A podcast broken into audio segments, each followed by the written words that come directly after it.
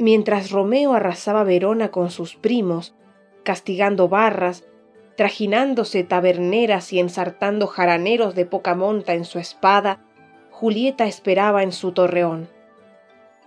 Confinada día y noche, Julieta suspiraba pálidamente, y para sobreponerse a tanta espera leía libros prohibidos, Beauvoir, Rich, Firestone, Jardin, que no debía leer una señorita, robados de la biblioteca de su padre por su fiel ama.